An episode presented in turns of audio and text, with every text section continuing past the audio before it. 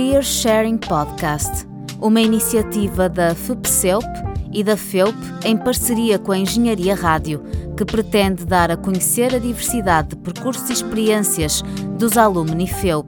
Acompanha-nos nesta Short Conversation quinzenalmente, à quinta-feira pelas 11 horas, na Engenharia Rádio. Olá, bem-vindas e bem-vindos ao Career Sharing Podcast, um programa sobre percursos profissionais prováveis e improváveis que vos dará a conhecer diferentes profissionais diferentes áreas ao longo de vários episódios. Meu nome é Afonso Eurico Santos e depois de ter participado no semestre passado no programa de empregabilidade ao longo da vida, tenho hoje a oportunidade de estar convosco, enquanto entrevistador, à conversa com Leon Holkina, ex-aluno do mestrado de Autotécnica de Computadores, em especialização em telecomunicações e redes da FEUP e atualmente a realizar um doutoramento em Computer Science na Universidade de Antuérpia e também cofundador da World Data League, uma competição de análise de dados que reúne data scientists de todo o mundo para resolver desafios de cariz social. Vamos a isso? Ora, Leon, que experiências, sejam elas académicas, profissionais ou pessoais, diriam que te melhor prepararam para a função que realizas atualmente e porquê? Ora bem, um, é, é, engraçado porque acho que acho que penso que existem muitas experiências que me ajudaram um, um pouco ao longo do meu percurso académico ou pessoal, uh, e cada um acho que tem um pouco o seu, o seu mérito. Ou seja, eu acho que desde pequenino, não sei, saí, saí da Rússia com sete anos, porque nasci na Rússia. E até aos meus 14 já tinha vivido em quatro países. E acho que só por começar um pouco por isso trouxe as suas dificuldades e também ter que aprender a socializar em culturas que não conhecia, uh, comportamentos que não sabia como é que sabiam ter e acho que isso já me ensinou um pouco skill de adaptabilidade, por assim dizer. Um, mas também acho que outra, outra experi outras experiências que me ajudaram bastante é que sempre fui uma pessoa de estar metida em várias atividades ao mesmo tempo, às vezes, se calhar, demasiadas, uh, e olhando para trás, se calhar não estaria em tantas, mas gostava sempre de fazer muitas coisas diferentes, especialmente áreas diferentes, desde, sei lá, a organização de um concurso de bandas de garagem, fotografia, uh, até dirigir, por exemplo, a Associação Europeia, que é o BEST, o Board of European Students of Technology, que acho que essas, essas experiências todas deram algumas skills que calhar não teria encontrado numa educação um pouco mais formal. Mas no ponto também a parte que a educação formal foi muito importante, ou seja, acho que um, uh, falando um pouco no ensino, e, e, sem dúvida há muita oportunidade na FEUP para melhorar o ensino em si, mas acho que foi uma boa escola para adquirir uh, umas quantas competências técnicas mas acho que se tivesse escolher aqui um, um, dominador comum no meio de anos de experiências que tive, é, acho que foram as pessoas certas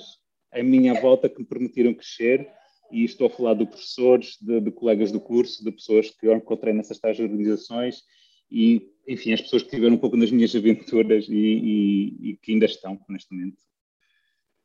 Tendo em conta, falaste agora em, em pessoas, tendo em conta o, o curso que tu, que tu cursaste na FEUP, o que é que te motivou a depois escolher agora mais, mais recentemente na área de, de doutoramento esta área específica de Computer Science? É, é engraçado porque um, quando acabei a minha tese de mestrado, eu por acaso não ia fazendo doutoramento. Acho que era uma coisa que eu pensei assim, ok, vou acabar o curso, estou farto de faculdade, quero fazer outra coisa, quero fazer coisas práticas e,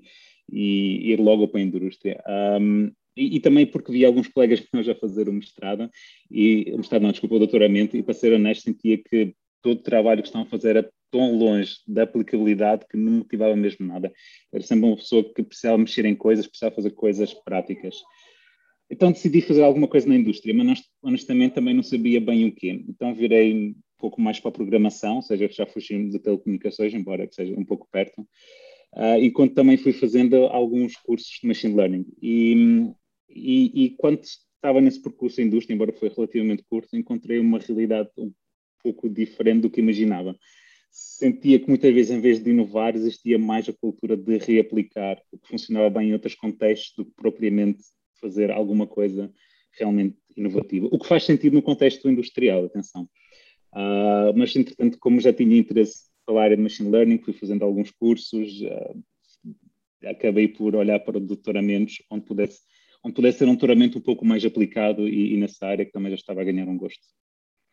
Ok, então referiste agora à parte de, de machine learning, deduzo que também tenha vindo daí um pouco o interesse na, na análise de dados. Como é que surge e qual é o objetivo principal da criação do, do World Data League, aquilo que, a competição que falámos inicialmente? Um, a, história,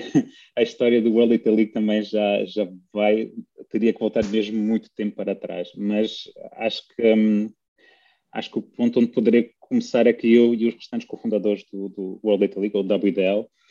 um, nós já organizávamos eventos antes e, e, também organizamos algumas competições de dados até antes de criar o WDL, mas, mas mais concretamente organizamos muitas iniciativas pelo Data Science Portugal, que é uma das maiores comunidades de Data Science existe em Portugal e foi também a primeira.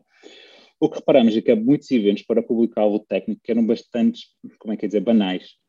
E, e, nós queríamos fazer alguma coisa diferente que realmente trouxesse uh, alguma coisa aos participantes desses eventos que eles conseguissem aprender-se. E, e, nós começamos por organizar meetups, organizamos depois a conferência, acho, acho, que foi a maior conferência organizada em Portugal para Data Scientists, tivemos cerca de 500 participantes na segunda edição, depois é que nunca mais chegamos a organizar mais nenhuma com a pandemia, mas um,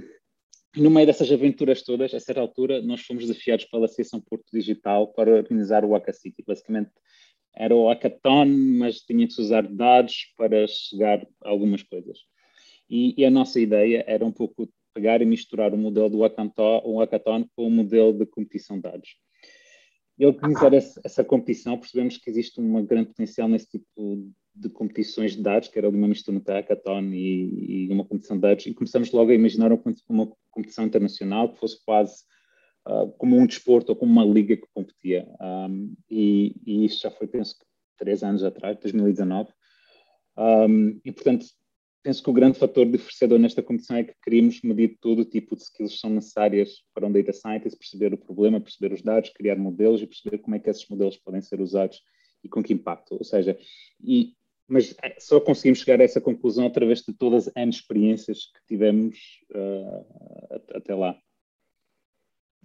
Ok. Uh, agora, fugindo um pouco mais da área, falando-se agora um pouco desta área de análise de dados, olhando agora mais uh, no sentido broad de inovações tecnológicas, não tanto a parte do mercado de trabalho, que disseste que já não estás tanto em uhum. contacto, mas olhando para as inovações tecnológicas, uh, qual, qual, é que são as tuas ferramentas ou como, como métodos é que tu utilizas para te tentar manter a par destas inovações, destas mudanças no teu setor de atividade em específico? Acho que eu, eu, tento ter um overview de, primeiro de forma geral do o que está-se a passar um pouco no mundo, que, que, acho que também é sempre muito importante perceber o, o que é que está a acontecer neste mundo e porque é que está a acontecer desde, por exemplo, agora que estamos agora com uma crise de, nos combustíveis, em geral, uma crise energética, os preços estão a subir. Um, e, e, aí há muitos podcasts muito interessantes. Posso dizer um que ouço quase todos os dias, que é o, que é o do Economist, que acho que eles têm uma revista espetacular e o podcast é gratuito e tem, tem conteúdo bastante bom. Mas dentro da minha área, mais ao nível técnico, uh, o, o, que tento fazer é, acima de tudo, seguir algum, algumas, algumas pessoas que quase são curadores de conteúdos no LinkedIn e no Twitter, que, que acho publicam coisas interessantes e eles muitas vezes selecionam artigos científicos interessantes que destacam e tem sido bastante interessante segui-los. Um, mas, por, por, outro lado, também um, sigo alguns sites um pouco mais técnicos e coisas um pouco mais específicas. Por exemplo, tenho, tenho sentido a, a feed do Semantic Scholar, que é um site agregador de pesquisa de artigos científicos que tem sido bastante bom para, na área que estou a investigar.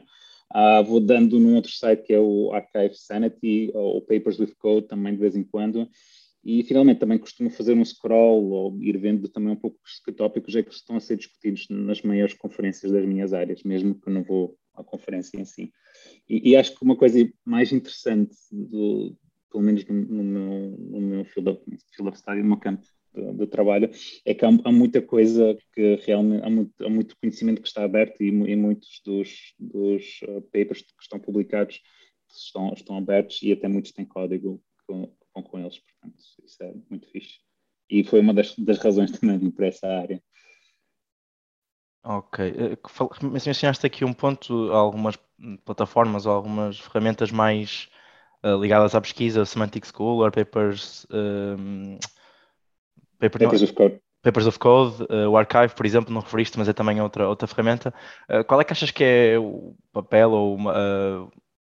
a utilização de uma plataforma um bocadinho mais entry-level, como por exemplo o Towers Data, Data Science? Onde é que achas que essa, esse, esse tipo, o medium, como é que eles se identificam para, uma, para um público um pouco mais introdutório ao tema? Acho espetacular. Foi também assim que eu comecei a fazer alguns tutoriais e aprender. A única questão é que o Medium tente, pode ter conteúdo de boa qualidade como de qualidade um, um pouco mais mediocre. Ou seja, tem que tentar, quando se olha para esse tipo de conteúdo, tem que se tentar ser um pouco mais uh, escéptico quando se está a ler o, o, o, o conteúdo, porque às vezes podem fa faltar alguns pormenores que são importantes, uh, que, que, às vezes o autor esquece, não, não refere ou não tem também experiência suficiente para referir e está a publicar também enquanto novato, enquanto, ok, que só quero sublinhar, acho que é importante, ou pode-se aprender muito quando fazem esse tipo de publicações, mas tem, o outro lado da moeda que às vezes tem que se ler com algum cuidado. Claro, é, acaba por ser de, de novatos para novatos, mas sim, é, partilhamos a mesma, a mesma opinião. Agora, fugindo um pouco, acho que entramos aqui no, na análise dados, data science, um, olhando um pouco aqui ao, ao, início do percurso profissional enquanto, enquanto estudante, consegues resumir de algum, de algum modo o, o tipo de contacto que tiveste com o, com o tecido empresarial, com algumas entidades, até com o, o ramo da pesquisa, quer seja através de estágios, feira de emprego, do próprio associativismo que referiste? Uhum. Acho que hum, eu, eu, eu, já, eu fiz o papel de quem organiza algumas, alguns eventos de carreira e também fiz o papel de quem de, de participante. Acho que o de, o de, organizar, obviamente, tem sempre muito mais valor, porque, hum, porque acaba-se, especialmente se forem empresas da, da área, acaba-se por criar uma relação pessoal com quem, com quem se está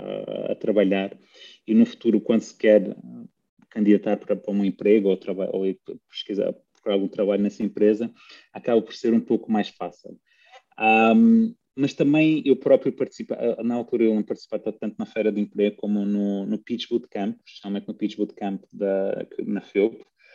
e, e, por acaso foi, foi bastante interessante uh, perceber como é que as empresas e os gestores pensam.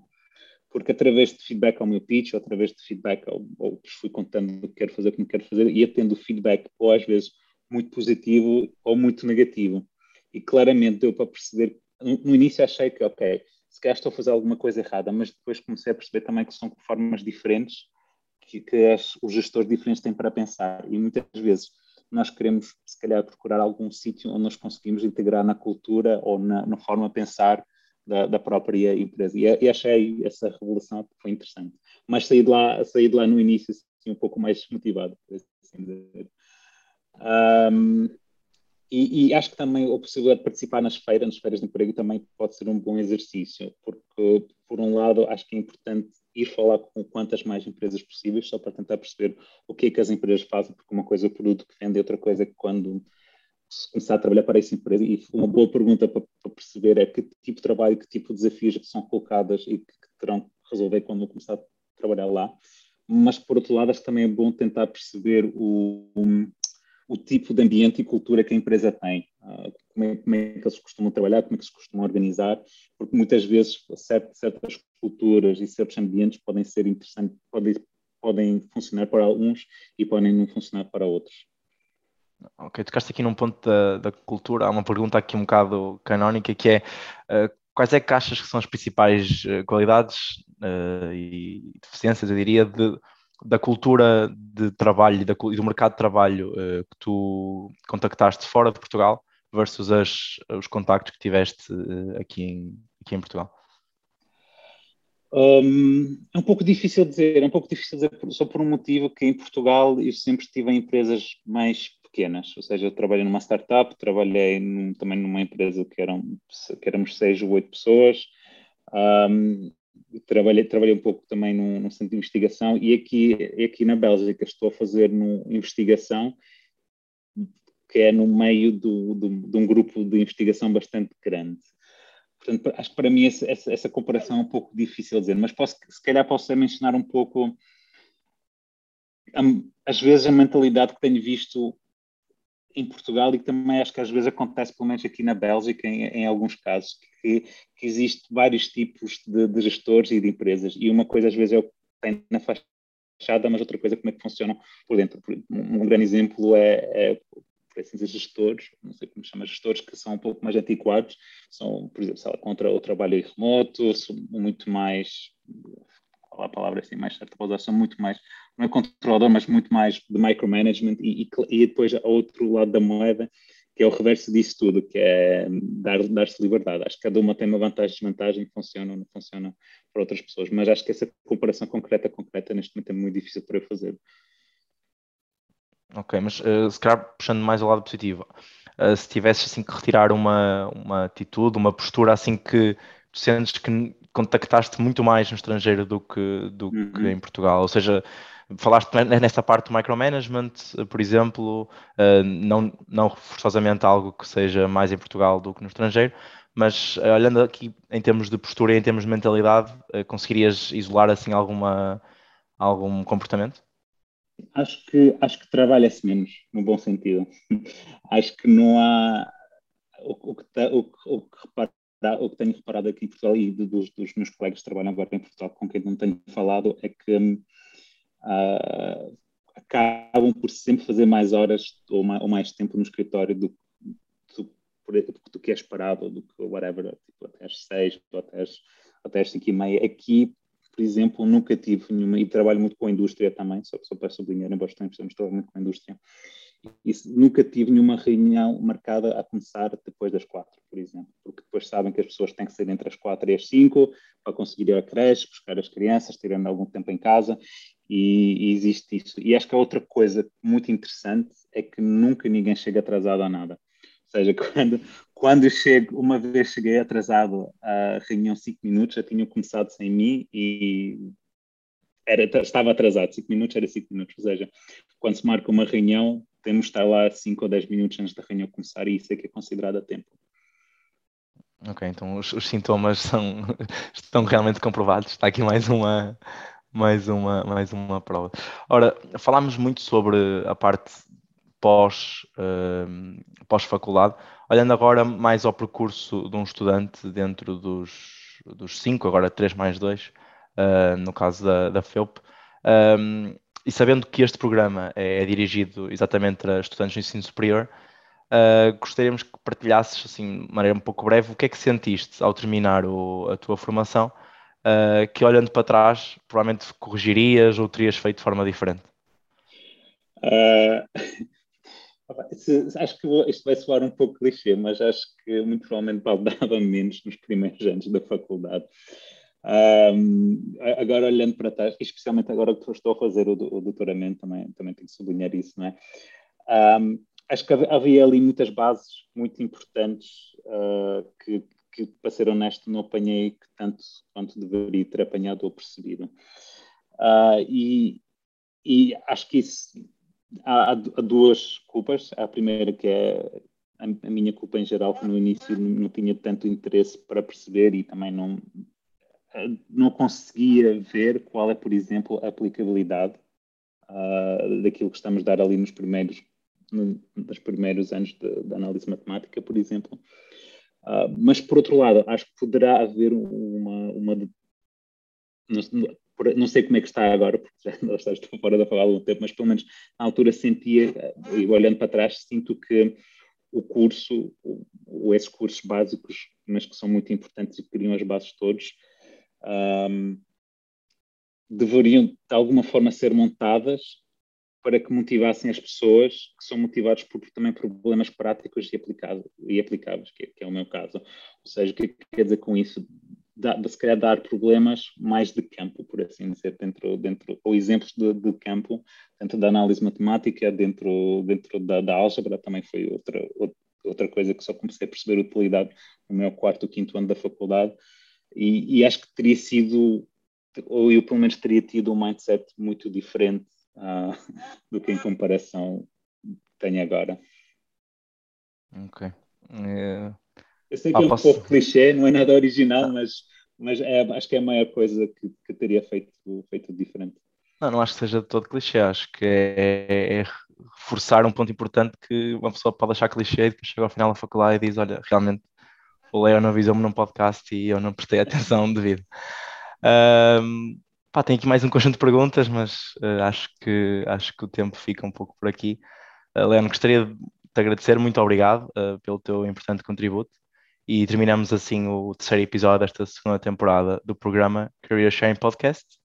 A quem nos estiver a ouvir, agradecemos igualmente o vosso interesse e convidamos a ouvir em breve o próximo episódio. Obrigado e até lá.